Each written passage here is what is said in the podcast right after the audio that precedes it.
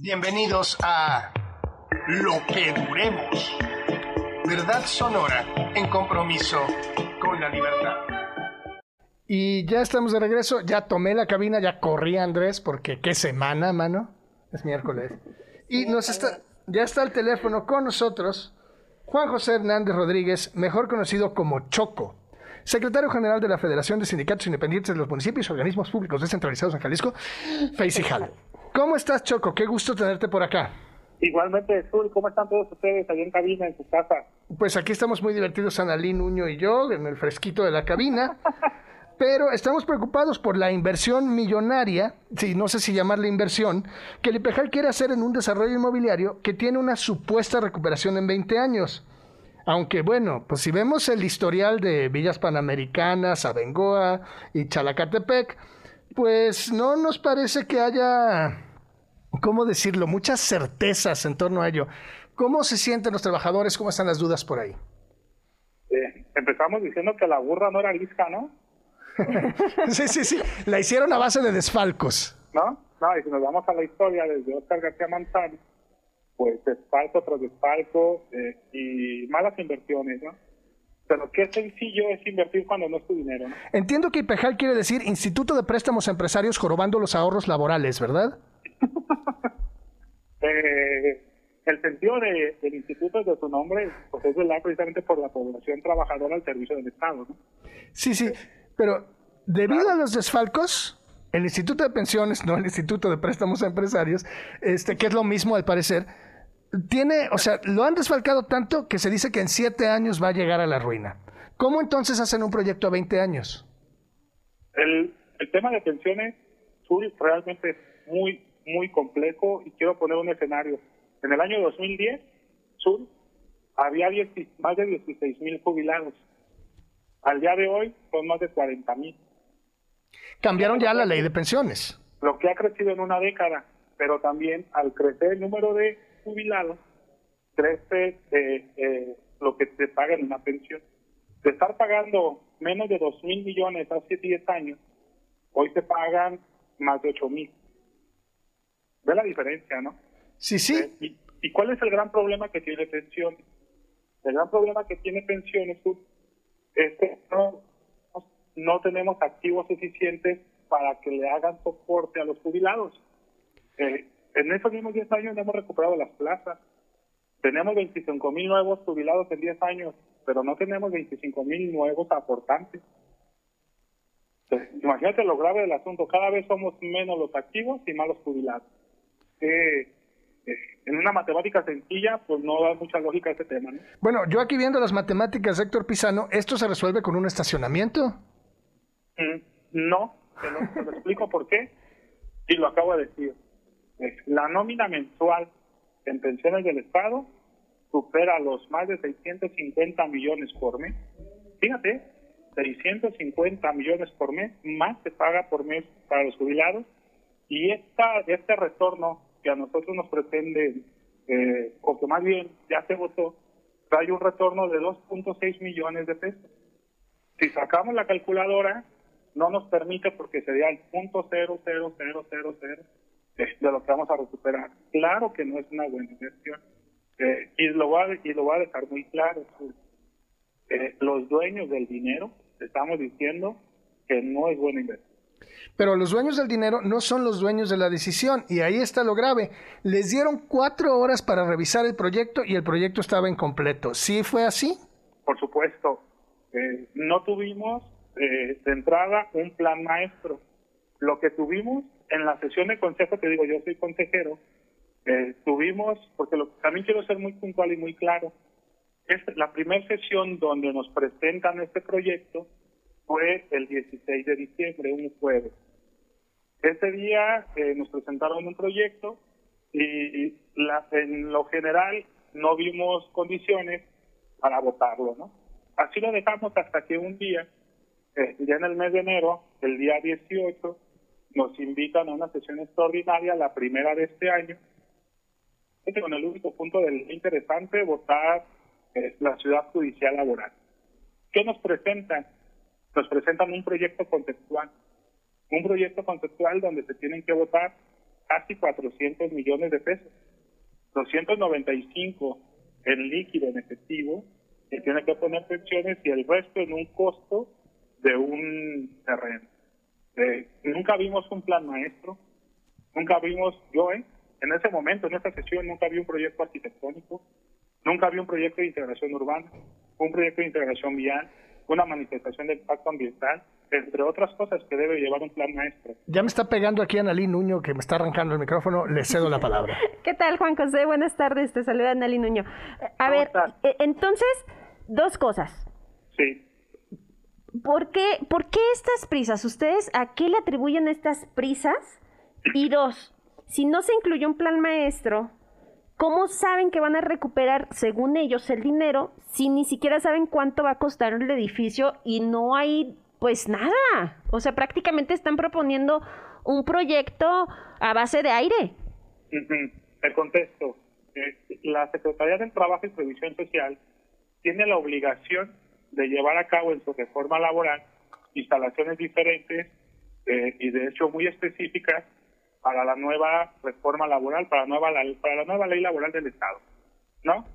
Pero eso no es nuevo, eso empieza desde 2017, en el 2019 eh, ya sale el decreto y para el 22 debería estar ya unas instalaciones eh, de esta magnitud. Pues al día de hoy no tiene nada. Eh, cuando el Estado no resuelve sus problemas que debería de resolver, voltea a ver el dinero de los trabajadores y dice, ah, está pensiones, déjalo resuelvo con el dinero de pensiones. Eso es lo que nosotros los trabajadores no queremos permitir. Y entonces... prácticamente con nuestro dinero, con nuestros ahorros, quieren resolver un problema de Estado que es responsabilidad de la Secretaría del Trabajo. Ese es uno y por eso la prisa, ¿no? Por eso hacerlo de esta manera, eh, corriendo, ¿no? Como, como se llevó en esta ocasión. Y lo que sí nos presentaron, a mí lo voy a decir muy puntual, lo que sí nos presentaron fue una carpeta en donde nos decían, eh, vamos a recuperar 209 millones de pesos en 20 años. Y esto tiene que ver con una tasa de retorno del 16%. Pues no, yo no estoy de acuerdo, no, no podemos invertir eh, esa cantidad de dinero de esta manera, ¿no? Con un proyecto conceptual. Ahora, lo digo muy... Pues mejor sembrar agave, ¿no? Si, fuera, si fuera su dinero, ¿ustedes creen que lo meterían así, a ojos cerrados? ¿Ustedes creen que pondrían el patrimonio de sus familias, el de toda tu vida, en un proyecto de esta magnitud? Pero vamos, vamos desmenuzando un poco. Es el dinero de los trabajadores, invertido en resolver un problema que es una obligación del Estado. Entonces son los trabajadores rescatando al Estado para que cumpla sus obligaciones, a pesar de que el Estado acaba de pedir, mira, hasta verso es prestado, y nos endrogó a 20 años. ¿por qué no sacan el dinero de las arcas del gobierno estatal? ¿Por qué desfalcan a los trabajadores? Porque, porque pensiones se ha convertido durante la historia en la caja donde pudieran hacer este tipo de préstamos, eh, de inversiones, y donde si sucede algo eh, no favorable, no pasa nada. Aquí, aquí conocen ustedes que está en la cárcel por Abengoa, por Temen, por Chalacatepec, por Santa Cruz en Chapala. Pues a nadie. ¿no? Bueno, ya, ya demandó Héctor Pisano a nadie. este, ya dijo, por cierto, Héctor Pisano, que todas estas cosas que tú estás diciendo no tienen que ver con el interés legítimo de los trabajadores, sino con el pleito entre el gobierno de Enrique Alfaro y la Universidad de Guadalajara. ¿Qué opinión te merece esta declaración? Que es una falta de respeto a los trabajadores, que no nos merecemos que nos minimicen de esa manera. Y yo se los dije en la sesión de consejo, cuando yo me presento en la sesión de consejo, no vota Juan José en contra. Votó Juan José por escrito con un documento de 55 líderes sindicales y una lideresa de jubilados, donde dijimos, es nuestro dinero y no les damos la confianza. ¿Esos 55 líderes sindicales trabajan en la Universidad de Guadalajara o tienen vínculos de esa naturaleza? Me gustaría saber cuál de ellos, ¿no? Me gustaría saber cuál de ellos, uno de ellos, ¿no? que uno de ellos fuera, ¿no? O sea, la verdad es que es falta de respeto a los trabajadores, a los que manifestamos por escrito. Eh, yo pedí que, esta, que ese documento formara parte del acta, porque también lo que estamos cuidando los trabajadores es la vergüenza y la dignidad que sí tenemos. Porque en 10 años, si esto procede y se convierte en un elefante blanco, pues nuestra dignidad está plasmada en un acta. Donde dijimos nosotros no vamos con ustedes, nosotros creemos que esto no es así, no tenemos por qué resolver los problemas de Estado y con la prisa con lo que se llevó. Por supuesto que es un tema hasta de dignidad. Nosotros, los trabajadores, estamos defendiendo nuestro dinero y nuestra dignidad a toda costa, ¿no? Y se me hace una falta de respeto a todos los trabajadores al servicio público que lo quieran llevar a ese terreno. Oye, Juan José, eh, antes de irnos a corte, preguntarte, ¿para quién entonces es negocio esto? Para los trabajadores no. Eh, y, y lo voy a poner muy claro, el dueño del dinero somos nosotros. Y vamos a meter 400 millones de pesos. ¿Por qué nada más recibir 200? ¿Por qué no recibir 400 más y un tanto, no? Eh, si este proyecto nos dejara 400 y en 20 años vas a recibir 1.200, 1.300, pues a lo mejor le podríamos entrar. Los dueños del dinero ponen las condiciones con las que esto se juega, ¿no? Eh, la tasa de retorno del 16%, pues debería de estar en 34, 35, eso sí es un buen negocio, ¿no? Oye, Choco, este, va a haber plusvalía para los edificios, para los terrenos de alrededor. Ahí habría que darle una investigada. Y la siguiente pregunta es, con los desfalcos de Chalacatepec y etcétera, etcétera, no hubo nadie responsable. Aquí, si se cae la inversión, si no se logra, si no hay retorno, ¿quién es el responsable? ¿Quién va a dar a la cárcel? ¿Quién garantiza que se les regrese el dinero? ¿Alguien? Es lo que nosotros queremos saber, ¿no? ¿Quién va a ser el, lo responsable de todo lo que tú dijiste? Es bien fácil, ¿no? ¿De quién van a ser los seguros de responsabilidad? ¿No? ¿De quién van a ser? ¿Quién va a responder por los errores de construcción. ¿Quién va a supervisar la construcción? Sus costos y su calidad. ¿Quién va a contratar a quién para la construcción? ¿Y bajo qué mecanismo? Porque al ir tan a prisa, lo que tenemos que revisar es qué mecanismo para hacer una licitación de una magnitud de más de 200 millones, ¿no? Además, en cuatro horas, de, al parecer. Y fíjate, cuando tú haces un edificio construido a hoc a 20 años, y que luego nos dicen que va a ser eh, de estructura ligera, eh, me suena una bodega, una bodega va a tener la plusvalía en 20 años, eh, va a aguantar los 20 años, ¿quién va a administrar durante 20 años el edificio, no? ¿Quién va a ser el responsable de, de su construcción, de su puesta de, en marcha, no? los, toda la construcción, desde su inicio hasta su futuro, los errores de ella, ¿quién va a responder? Pues nos vamos, a, nos vamos a corte, regresamos a hablar de la burbuja inmobiliaria y de qué van a hacer los trabajadores para defender su dinero, porque no les están haciendo caso los que manejan el dinero a contentillo. Vámonos a corte, regresamos hablando del Instituto de Préstamos a Empresarios, jorobando los ahorros laborales. Estamos de regreso en lo que duremos con Juan José Hernández Rodríguez, mejor conocido como Choco, secretario de la Federación de Sindicatos Independientes y Municipios y Organismos Públicos Descentralizados de Jalisco, FEICIJAL, y Analí Nuño, que pues Choco nos está explicando cómo quieren desfalcar, perdón, perdón, hacer una inversión con el dinero de los trabajadores. Choco, estamos de regreso, ¿qué tal? Sí, sí, Zul. Eh, ¿Cómo van a defenderse? ¿Cómo van a, o sea, cómo van a lograr que no les impongan esta inversión con un retorno que no les gusta a los dueños del dinero? Mira, legalmente la, la sesión se llevó a cabo. A mí me gusta decir las cosas muy correcto, ¿no? Las cosas como son. Fue una sesión donde hubo cinco votos a favor y solamente un voto en contra. Pero el voto en contra es el de los trabajadores al servicio del Estado, donde representamos a 88 mil activos y más de 20 mil jubilados. O sea, el no que les estamos diciendo es el no de 100 mil personas. No hacerle caso a una petición de esta magnitud, yo lo vería como un acto eh, muy irresponsable. Eh, creo que sí debería de haber eh, efectos de lo que los trabajadores hoy están diciendo. Y nos hemos, bueno, lo que vamos a hacer es recurrir a las últimas instancias. si nos tenemos que ir al amparo, lo vamos a hacer estamos trabajando en esa parte ya con los diferentes gremios, ya no son 55, ¿eh? ya no solamente solamente unos una sección de pensionados.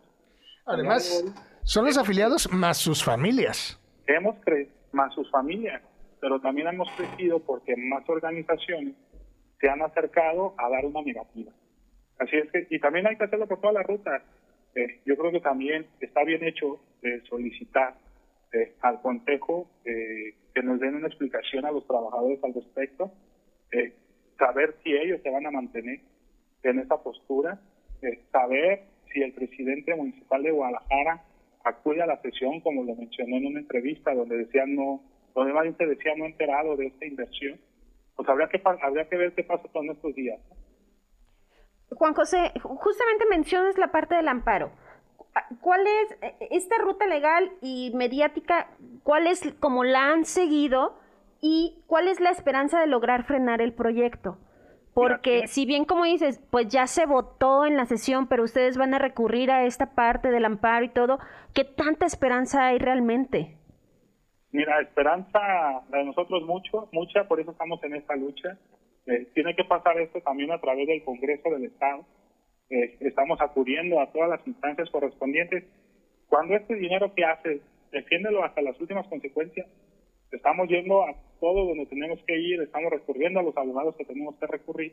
Eh, y siguen acciones, ¿eh? O sea, van a seguir las acciones pertinentes en todo este tema. Eh, en estos días hemos tenido muchísimo dinamismo con todo lo que se van con todo lo que se va a hacer.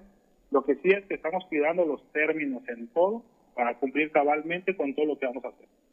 Al decir los términos, ¿te refieres a la ruta legal? Por supuesto. ¿Y va a haber una ruta de socialización y de manifestaciones? Por supuesto, hemos estado en nuestras dependencias, todos los secretarios generales están informando a sus bases ahora. Algo que, me agrada mucho de una propuesta de uno de los sindicatos, eh, hablando por ejemplo de Isaac, Isaac eh, que también es el líder de otra federación, cuando me soy Choco, eh, ¿por qué no nos vamos a la consulta? Que nos consulten a los trabajadores si queremos esa inversión.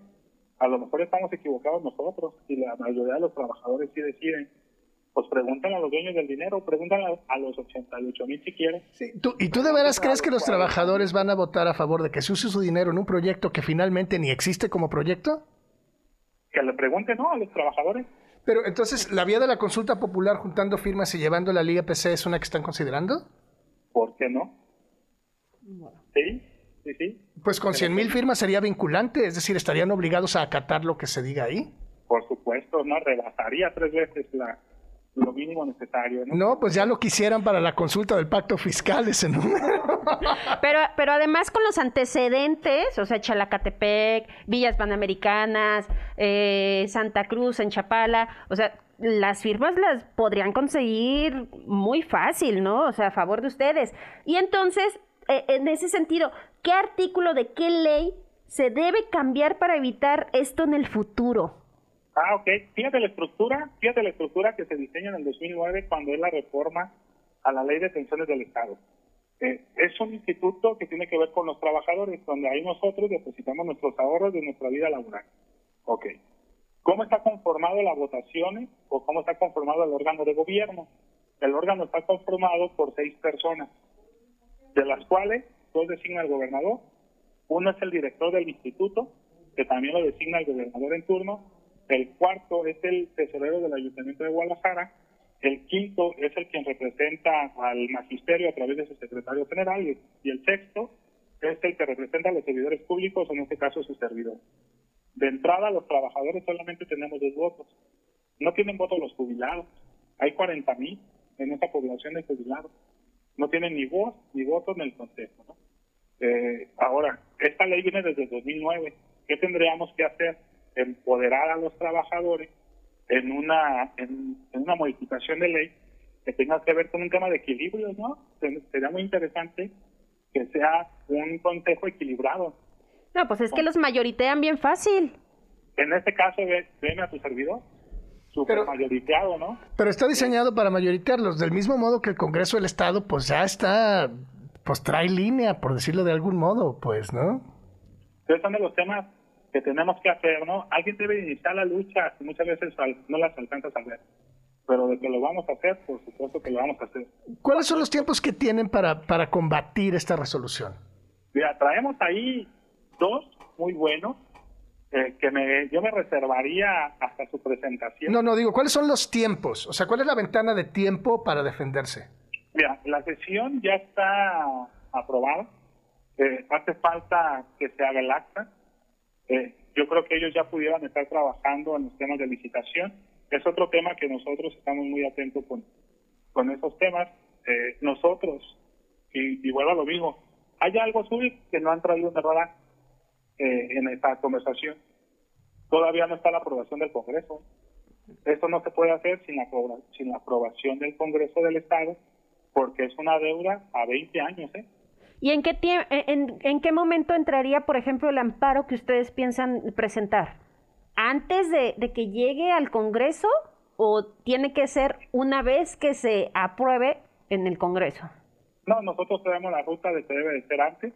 Eh, por eso digo que estamos a días de, entregarlo, de, empezar a hacer la ruta jurídica, pues como debe de ser. en este tema, los abogados están trabajando eh, de manera ardua. Eh, te pongo un ejemplo, ¿no? O sea, ya tengo prácticamente el esqueleto, se le está dando el último, la última revisada, y lo quiero decir muy puntual para también dar respuesta. Es un orgullo para mí que los trabajadores al servicio del Estado sean los que están diseñando el, el, el tema, ¿eh? son los propios trabajadores. Ahora, se necesita para que esto se haga funcionar, se necesita realizar un contrato entre el Poder Ejecutivo y el Poder Judicial. Nuestro cuestionamiento 14 que nosotros hicimos este día lunes es saber si ya se tiene materializado este acuerdo o contrato entre los dos poderes. ¿sí? saber quién y en qué condiciones se negociaron, saber si ya es un hecho el acuerdo y saber desde cuándo se dice este, ¿no? Claro. Y Juan José, ¿qué pasa si esta inversión resulta fallida como las otras tantas anteriores? ¿Cuál sería el destino de los pensionados? Ya, pues sería eh, quitarle vida al instituto. Eh, todo lo que, toda, toda mala inversión, lo que se le está restando es, son días de vida al instituto, ¿no? El, ya hay un eh, estudio actuarial que nos dice que el instituto, pues, es, está en riesgo, ¿no?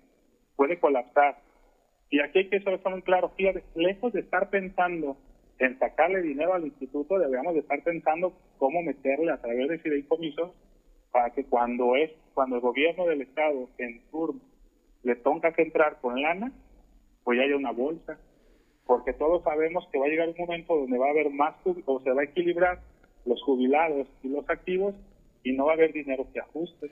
Primero, si fuera una buena inversión, ahí estaría tierra y perdón, este, ahí estaría capital privado interesado en entrarle, ¿no? Estaría CAPSA o qué sé yo quién. No estarían buscando el dinero de pensiones. Tienen amigos para invertir en los buenos negocios. Esa es la primera duda. Sí, claro, ¿no? Y fíjate, nosotros lo hemos puesto en la mesa. ¿Por qué si es tan buen negocio no lo toma la iniciativa privada? Pues porque no es tan buen negocio, pues para eso está pensiones, ¿no? Y la segunda cosa es que quiero ser muy claro, si el retorno de inversión es tan chiquito, lo que dice Pisano de que esta inversión le va a dar más vida al instituto es una insostenible falsedad. Son 2.6 millones, ¿no? Eh, te lo voy a dar en números. Son 2.6 millones lo que recibiríamos contra una nómina de pensionado de más de 650. Pues a qué horas es eso cierto? ¿Sí? Pues no. Juan José, eh, eh, en estos días van a hacer una manifestación, ya se están organizando, porque si no, e, ellos parece que traen mucha prisa por aprobar esto, pues. Traen la planadora, ¿no? Sí, claro. Claro, nosotros estamos, nosotros nos estamos organizando, lo vuelvo a reiterar, estamos cumpliendo eh, cabalmente con los tiempos que nos marca la ley para todo lo que nosotros vamos a hacer. Eh, es complicado, ¿no? Pero los trabajadores también tenemos la confianza de que realmente eh, vean lo que está pasando. O sea, realmente vas a meterle dinero cuando los dueños no te lo prestan.